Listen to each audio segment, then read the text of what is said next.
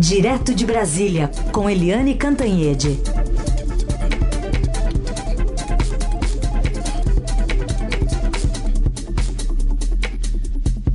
Oi, Eliane, bom dia. Bom dia, Raíssa Carolina, ouvintes. Oi, Eliane, bom dia. Vamos retomar um assunto que você trouxe aqui para a gente ontem, a eleição para novo para essa vaga do TCU e quem ganhou foi o senador Antônio Anastasia, escolhido para ocupar então essa cadeira.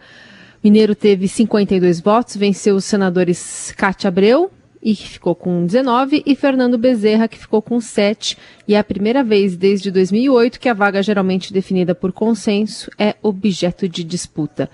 Então, vitória mesmo para o presidente do Senado? Exatamente. Foi uma surpresa. Eu ontem falei aqui, olha, gente, ninguém está apostando, né? Eu Sim. nunca vi uma bolsa de apostas tão fraquinha, porque ninguém estava apostando. Foi uma votação curiosa, porque a gente sempre sente o clima, né? Para onde que os ventos estão indo, mas dessa vez não foi assim. O Antônio Anastasia teve como principal padrinho, como grande padrinho, o presidente do Senado, o presidente do Senado, que é o Rodrigo Pacheco, e que joga muito junto do Davi Alcolumbre, que foi o presidente do Senado, que apoiou o Rodrigo Pacheco para a presidência e que agora é o presidente da CCJ, Comissão de Constituição e Justiça. A Cátia Abreu tinha o apoio do Renan Calheiros, ou seja, ela dividia a bancada do MDB e o Renan Calheiros tem muita liderança no Senado Federal. Além disso, ela tinha partidos importantes, pesados, né? E o Fernando Bezerra Coelho, que é líder do governo, é líder do governo Bolsonaro, né? Se imaginava que ele tinha os apoios do presidente, dos governistas, ele jogou muito pesado, ele tinha as emendas lá ali, as emendas, né, a tal das emendas do tratoraço, etc. Mas não foi nada do que era previsto. Primeiro, como Carolina disse, nunca tem é, competição real para o TCU porque quem se sente mais fraco, abre mão em favor de quem está mais forte. Então acaba sendo uma não eleição, quase uma unção. Mas dessa vez não. Todos eles mantiveram a, a candidatura até o fim. E o Antônio Anastasia ganhou com 52 votos contra é, 19 da Cátia Abreu e 7 do Fernando Bezerra Coelho. Ou seja, uma vitória a caixa punch, uma vitória bastante significativa. O Antônio Anastasia, é, isso aí reforça muito a liderança do Rodrigo Pacheco, mas, além de tudo, a Anastasia era considerado o melhor candidato do ponto de vista técnico. Antônio Anastasia foi é, um, um, um homem-chave nos governos de Aécio Neves em Minas Gerais, uns governos que foram considerados bem-sucedidos, tanto que depois o Antônio Anastasia, ele próprio, foi eleito governador de Minas Gerais também com é, grande aprovação. Né? Ele é um homem muito respeitado, ele é formado em direito e além de, além de ser respeitado e formado em direito, ele é muito aplicado. Então, tecnicamente, ele era considerado mais adequado para a vaga. E ele vai para o TCU votando coisas muito importantes que dizem governo, é, respeito ao governo Bolsonaro. O TCU é um braço do Congresso Nacional para fiscalizar as contas do Executivo. E as contas do Bolsonaro, portanto, passam por lá todas elas, inclusive aquelas do, do tal do cartão corporativo em que o presidente sai gastando nas suas viagens, etc, etc, que o governo Bolsonaro tem tentado manter sob sigilo. Enfim, uma votação que dá o que pensar lá no Senado Federal e uma composição do Tribunal de Contas da União que ficou bem adequada com um bom nome que é o Antônio Anastasia. Muito bem. Helene, vamos falar de uma pesquisa IPEC que foi divulgada ontem. A gente trouxe todos os detalhes da pesquisa mais cedo aqui no Jornal Eldorado, resumindo 27 pontos de vantagem por ex-presidente Lula sobre o presidente Bolsonaro em dois cenários e uma chance de vitória no primeiro turno. Sim, se a eleição fosse hoje, atenção, olha aqui, olha, se a eleição fosse hoje, o ex-presidente Lula venceria em primeiro turno, porque ele tem mais do que a soma de todos os outros concorrentes.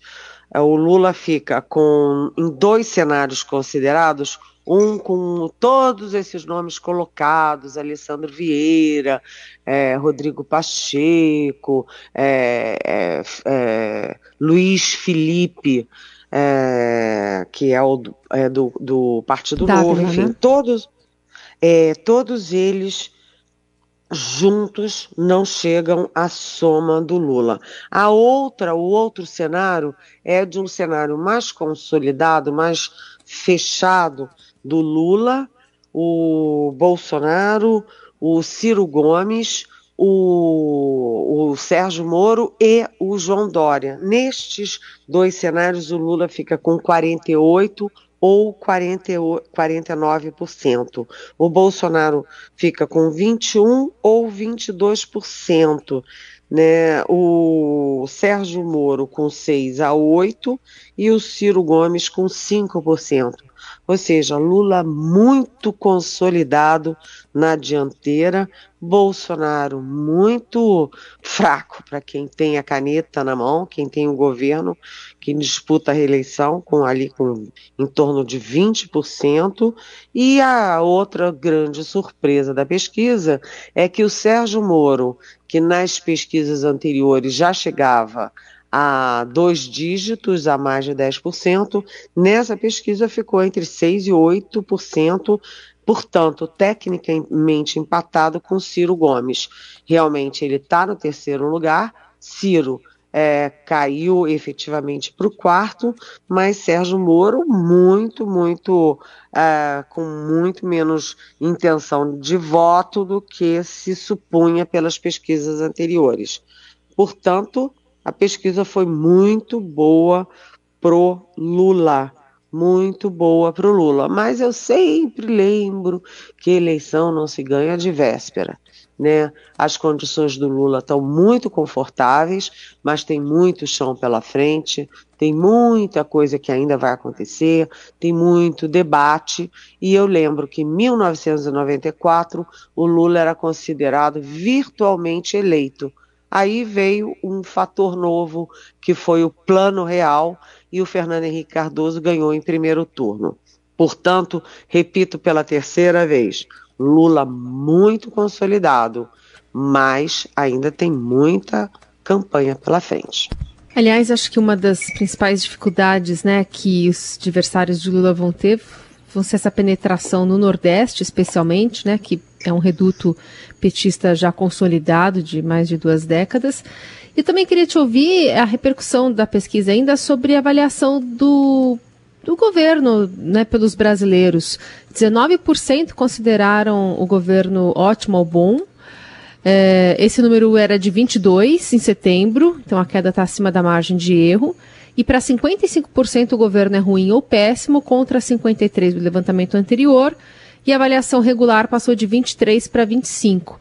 E a rejeição maior no Nordeste, 60%, é, a maior, né? Centro-Oeste Norte, 27. Como é que fica esse cenário também pensando no desempenho do governo e toda essa movimentação que ele tem feito a, também pensando em 2022 e nessa região?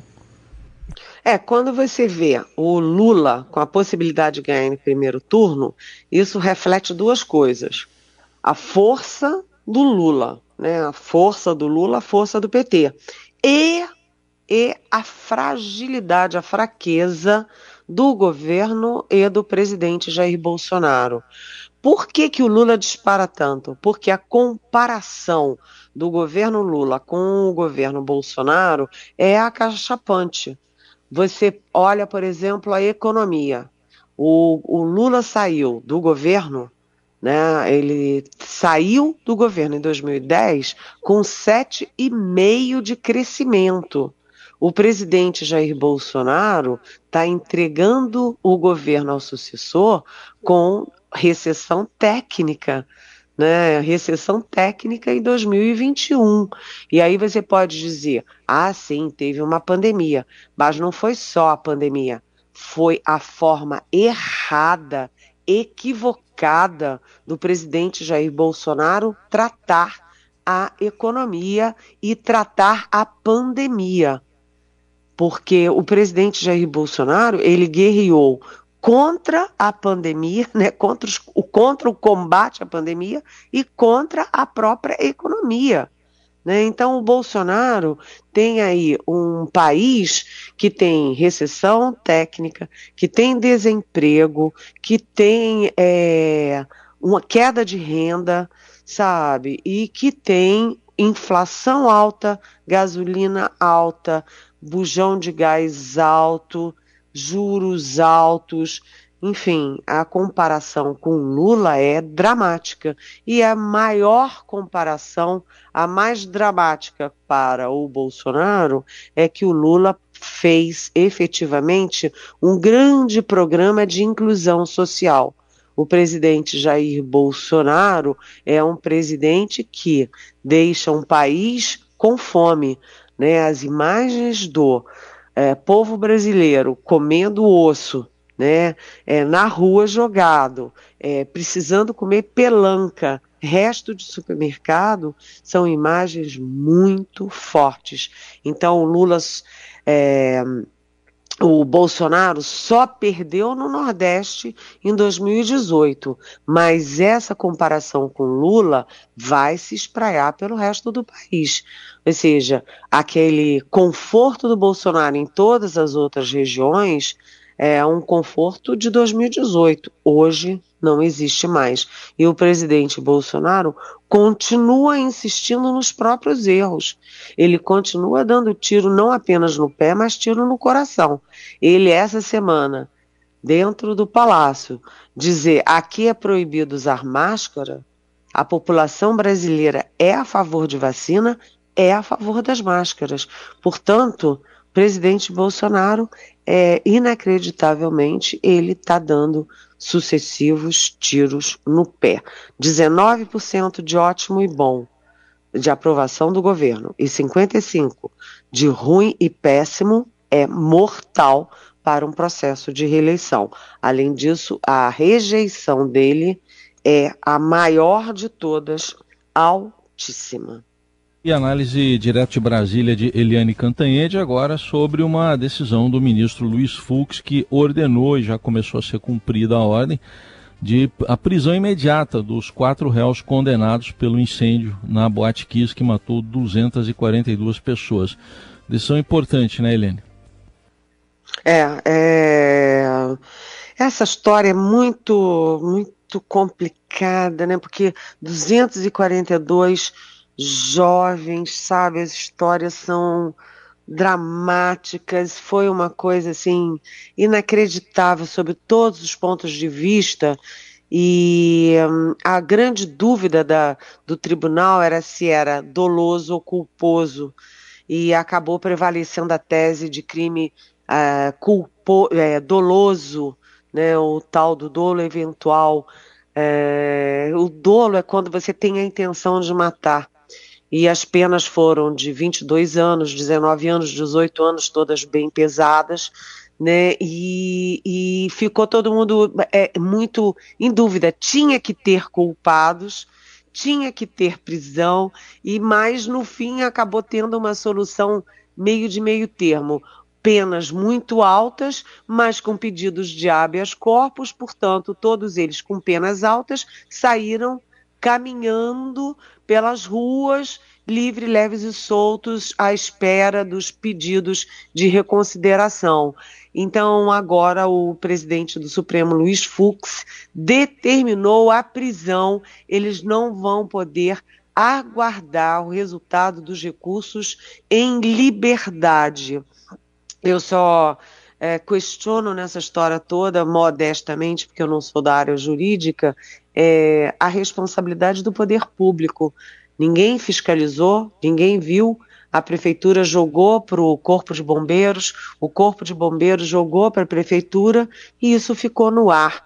Como é que essas pessoas que foram condenadas puderam ser tão é, é, displicentes, né? jogar uma coisa daquelas com fogos dentro de um lugar fechado, cheio de é, espuma, sabe? É, sem ninguém fiscalizar aquilo. O poder público serve para o quê? Né? Mas o fato é que o Luiz Fux tomou uma decisão drástica, botar todo mundo na cadeia e aguardar o, os recursos dentro da cadeia. Foi muito simbólica essa decisão dele.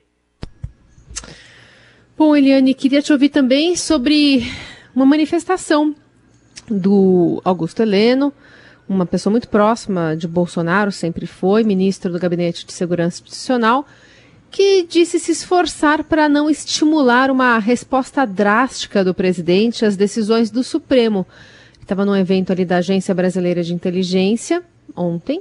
Ele criticou as atitudes de dois ou três ministros da corte, não citou nominalmente, e argumentou que o judiciário tenta assumir um papel hegemônico que não lhe pertence. Vamos ouvir. Temos um dos poderes que resolveu assumir uma hegemonia que não lhe pertence, principalmente da parte de dois ou três ministros do STF, e que eu, particularmente, que sou o responsável, entre aspas, por manter o presidente informado, eu tenho que tomar dois veia por dia para não levar o presidente a tomar uma atitude mais drástica em relação às atitudes que são tomadas por esse STF aí. Aliás, Lexotan é um dos assuntos mais comentados agora no Twitter Brasil. Olha, sinceramente, tem que ser mesmo comentado, porque na verdade é o seguinte: há um temor, né, gente, desde o início do governo Bolsonaro, eu diria até que desde a eleição de 2018, há um temor sobre até onde o Bolsonaro pode ir.